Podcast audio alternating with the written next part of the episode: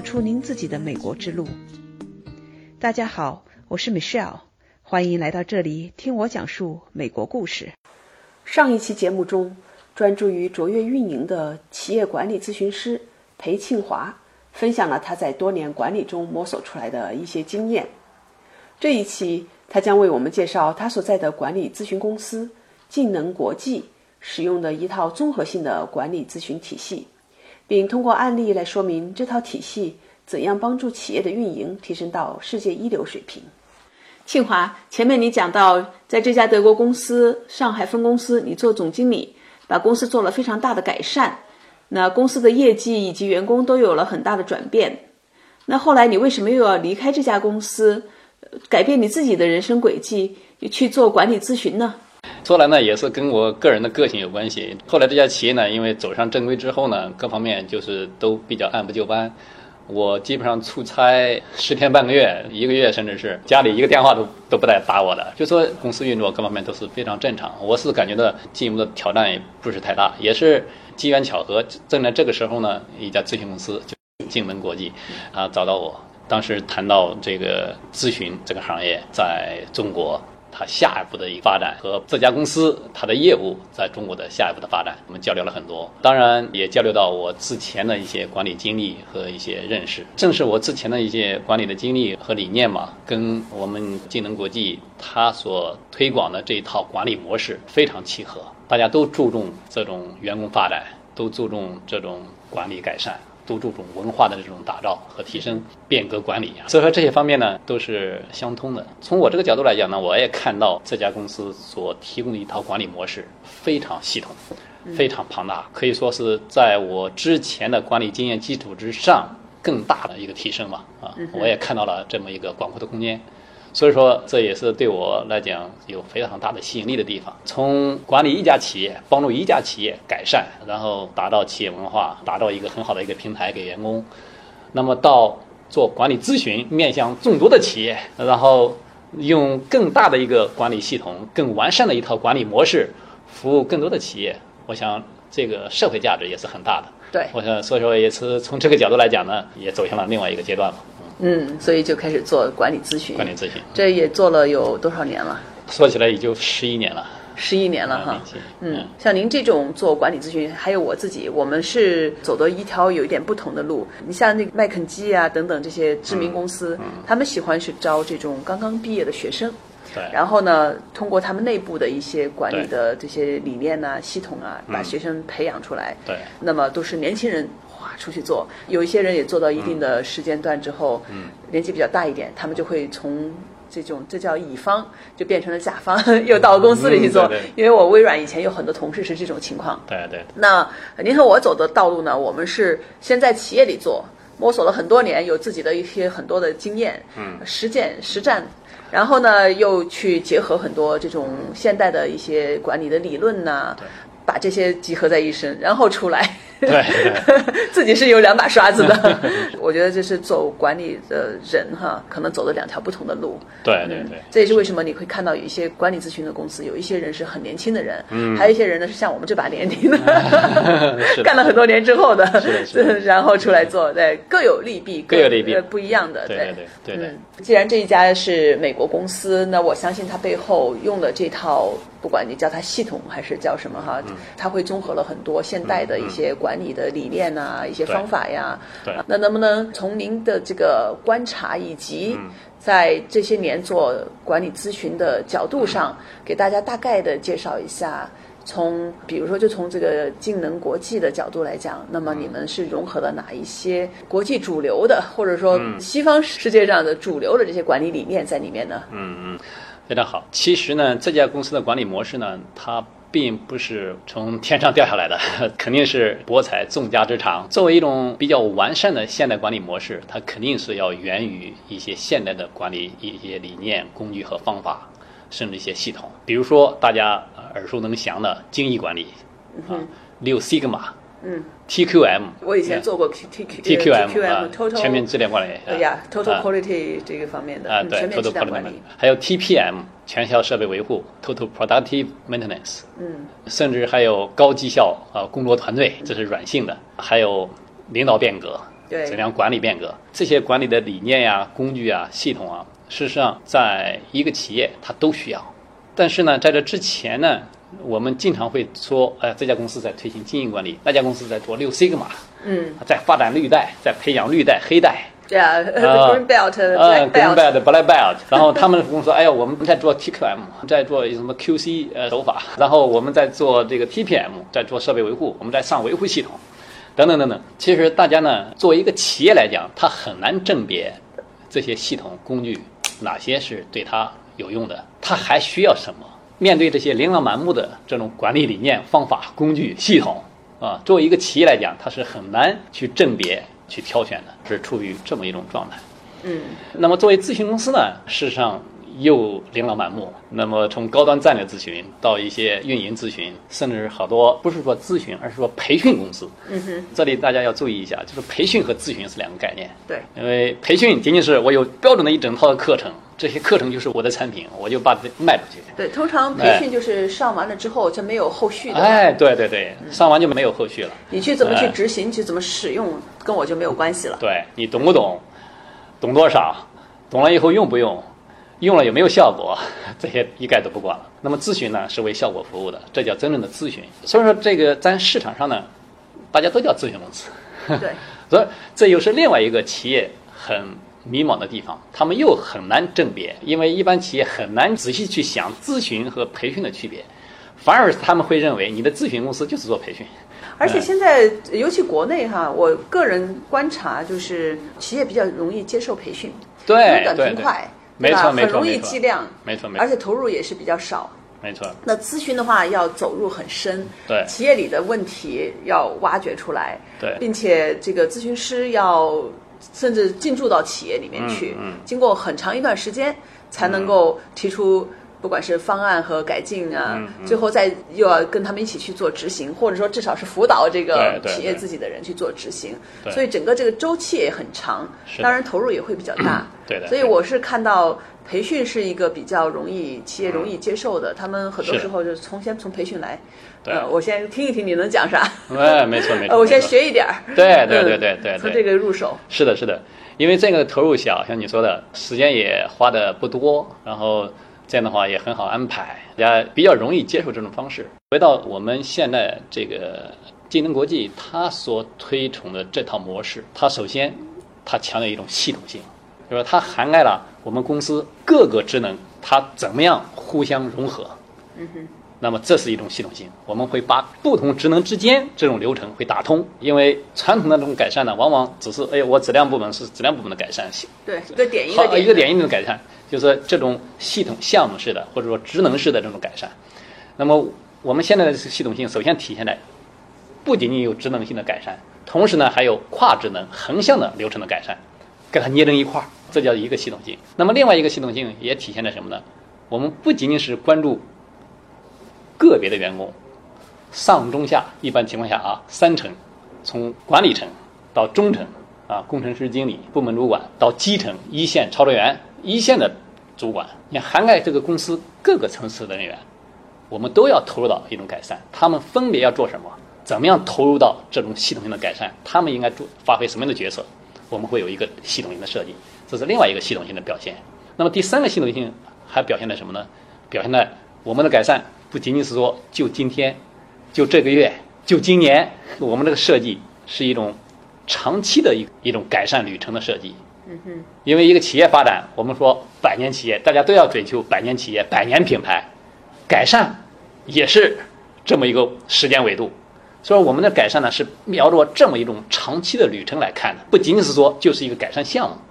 所以说从这个维度来讲呢，我们给企业介绍的这种改善，我们宁愿不把它称为一种项目，嗯哼，我们称为这是你的改善之旅，你的旅程有起点没有终点。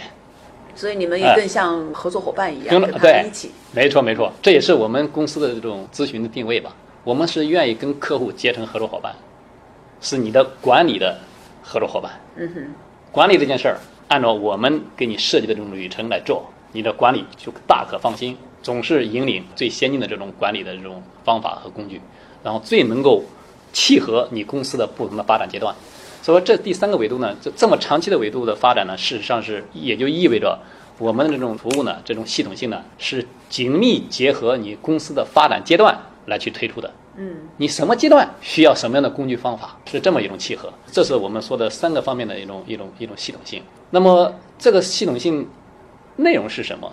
事实际上，一个方面来源于刚才说到的这些现代的管理工具方法。对，这很多的工具方方法是从像西方哈这对些国家过来的。对我可以这么说，这个西方的现代管理的，我们叫管理之父吧，对，彼得·德鲁克，嗯嗯嗯 对吧？那么以及近代的这些年又出来各种各样的模式哈，这些都是。另外的话，还有一支其实是日本那边，嗯也有不少，德国，对 啊，这些都是综合起来。对对对。那么这些不同的管理的这种理论和理念呢，事实上就是演化成我们现在的各种管理系统啊，经营管理啊、六 Sigma 管理啊、TPM、TQM 等等这些。那么我们金能国际它所设计的这一套管理模式呢，事实上就是充分借鉴和融合了所有的这些管理系统，引入了精益管理，引入了六 Sigma，引入了 TPM、TQM，还有高绩效团队，还有这个领导变革等等这些，这些全融进来了，全融进来了。所以这是一个很大的一个整合，啊，因为一个企业事实上它需要所有这些工具方法，只不过说它什么时候需要，在哪个点上需要，它不知道。那么我们呢，帮他解决了这个问题，把它设计到这个系统里边，然后在初期这个阶段，它是应该引入哪些工具方法，你应该考虑哪些。下一个阶段，你的企业会面临什么问题？你会表现出什么样的特点？在那种特点下，在那种阶段，你应该用什么样的工具？你应该要开始考虑做什么了。所以我们把这个给它梳理出来了。嗯，所以说我们基本上是把这个旅程分成了五个阶段，五级是世界级，世界级企业。那么一级呢，那当然就是没有最佳实践，脏乱差全齐，最最原始、最落后的一种管理。那那讲讲您做过的案例吧。呃，既然你这个有五级哈，对讲讲您做过的一个案例，尤其原来是在中国嘛，嗯那么。中国的，比如说某一家公司、嗯某家企业，您做过，从哪一级开始，然后怎么样的让它往那个朝着五级的方向走？好，其实我们在国内做过很多的案例，然后行业也跨很多行业，像食品饮料行业、化工行业都做过很多。那么可口可乐是一个，我们先不说了，其他的我们在乳业呀，在啤酒行业呀，也都做过一些一些案例。我说一个啤酒行业的案例吧。那这家企业呢，还是一家央企，在这之前呢，有很大的规模，体量非常大，但是跟这个世界知名的啤酒企业相比，它的竞争力、它的利润空间这些方面显然是比不上的。那这之间差别在哪里？实际上就差别在运营，就是内部运作的这些效率、空间和成本空间等等这些方面。啊所以硬件上是赶上了，硬件上是生产线赶上了是从国外引进的，我估计。对，生产设备啊都没问题，大家都是都是用这样的东西，然后甚至它的体量都已经跟人家比肩了，嗯，都没问题。那么像这种情况下，我想他们这个管理层呢也确实是有足够的国际眼光、国际视野，他们认识到啊必须得引入这一套这种卓越运营的模式，世界级的管理。通过这种方式呢，才真正跟国际的企业能够能够对接，不仅仅从体量上对接，而且是从效率、从这个利润、盈利能力、从那个可持续发展能力都能对接。嗯，这才是真正的竞争力体现。那么这家企业呢，当时我们刚开始给他评估，基本上是在一点一到一点二这个水平，一分是送的。你任何企业，总是最低就是从一开始。从一开始，总是一的，没有说零点几的啊，没有说零的啊，呃一也就是一点二啊这种水平。那么我们涵盖的维度呢，当然就包含了各个方面，就质量方面、现场啊、设备为管理啊，包括你有了问题你怎么解决问题，你的员工之间怎么沟通，你怎么开会。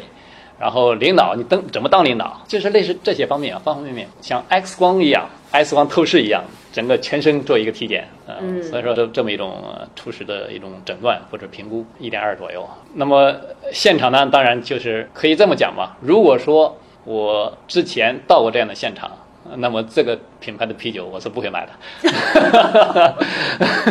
是吧？好友，对对 好，我们替客户保密，呃，不说这个品牌，对对，咱也不说广告，咱也不说那个什么。当然，现在不可同日而语。现在呢，我可以讲，我要推广，要我一定要推广这个品牌，因为他们做了巨大的改善，而且是在相当相当短的时间内有了一个非常大的变化。像这种，咱一会儿再去讲具体做的哪些变嗯化。但是从一个大的角度来讲，一个企业对吧？它看来是要做很多方面，嗯，而且整体的哈要做很大的变动。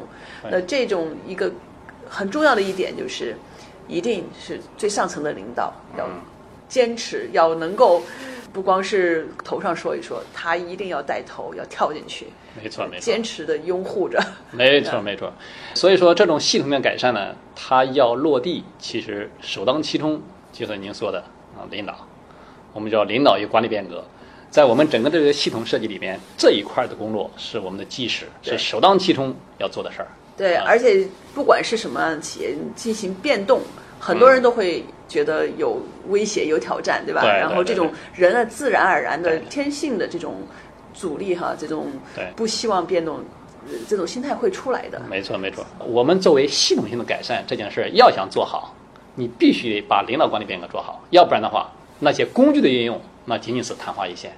且不说那个工具好不好，适合不适合你这个企业，哪怕是真正适合了，真正是好了，那么他不理解，他没有动力，他不知道为什么要用这个工具要去做，因为你领导管理层管理变革没有给他交代好，没有给他设定好相应的目标，没有给他足够的动力，告诉他你做了，下一步会怎么样。那么，再好的工具送到他门上，他不一定去接。说到这里，那就插一句，到 leading change 这个理念。领导与管理变革，对对，这是一个最近这些年来，至少在西方是非常领先的，也非常流行的一套理念。也建议我们的听众朋友有机会可以去找一找这本书，去读一下。对对，有一本书叫做《变革之心》，就是谈这个方面的。我们这个系统里面，在领导和管理变革这一块的一些工具、方法、套路、哈流程，基本上都是基于这本书的一些理念啊来去设计的。说到这个管理变革呢，确实是至关重要，这也是我们引入这种系统的这种管理改善首当其冲要做的事儿。然后接下来呢，其实我们就要深入到一些具体的一些工具方法的运用了。像刚才也说到，你比如说现场改善，包括可视化，包括有了问题，我怎么样成立问题解决小组，然后公关，包括我们团队啊一线班主怎么样高效团队协作，协作的更好，开会更加高效。那么这些方面都是逐步来展开。进一步呢，我们的设备维护怎么样做好，我们质量怎么样做好，我们不同生产规格之间。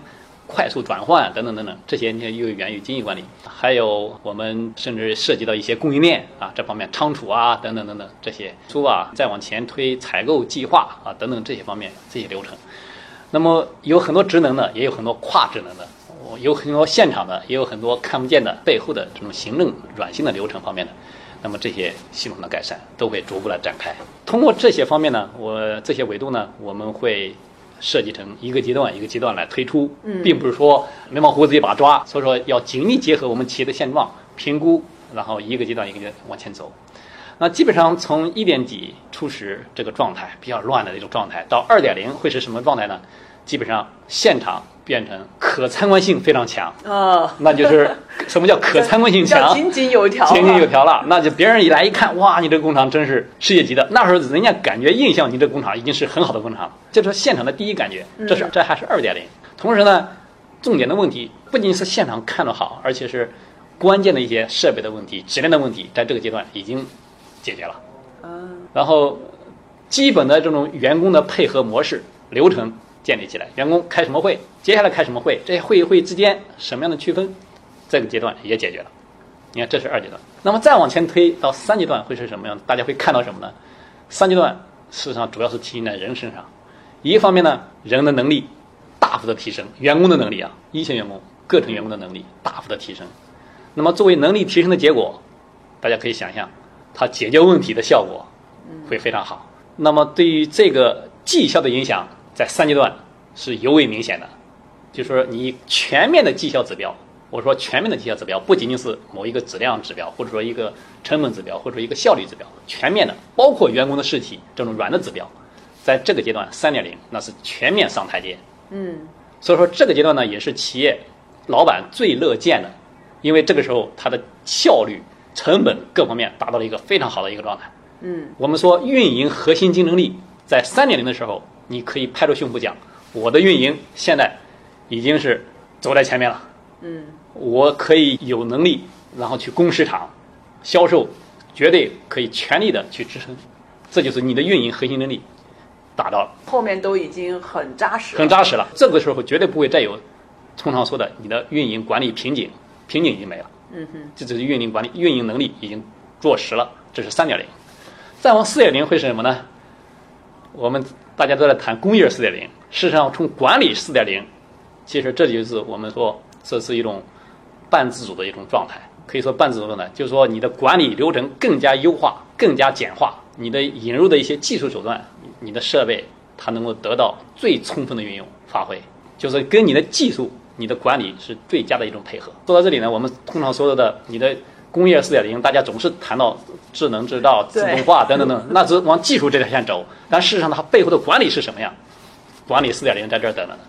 嗯，这就是管理四点零，这四点零的概念。我感觉已经达到一个非常非常高的境界了。是的，是的，所以说这就是为什么你说的非常对，好多企业达到三点零，他已经很满意了，因为再往后呢，技术投入那是顺理顺理成章的，我怎么样升级我的技术？嗯哼，那么我的人员能力，三点零的那个能力已经慢慢的可以与时俱进，给它配合了。嗯，但是如果说没有三点零之前管理上的这种成熟度的话，你直接投入四点零的这种设备，很大的风险。对，而且就算是当时进来了，后面跟不上，啊对根本跟不上管理呃维护各方面跟不上，那也是确实是个很大的风险。对对对，这里呢，其实就是说到我们的工业四点零和我们管理四点零成熟度的这种一种配契合。嗯，还不止于此，技术上呢，我们只是讨论到了四点零。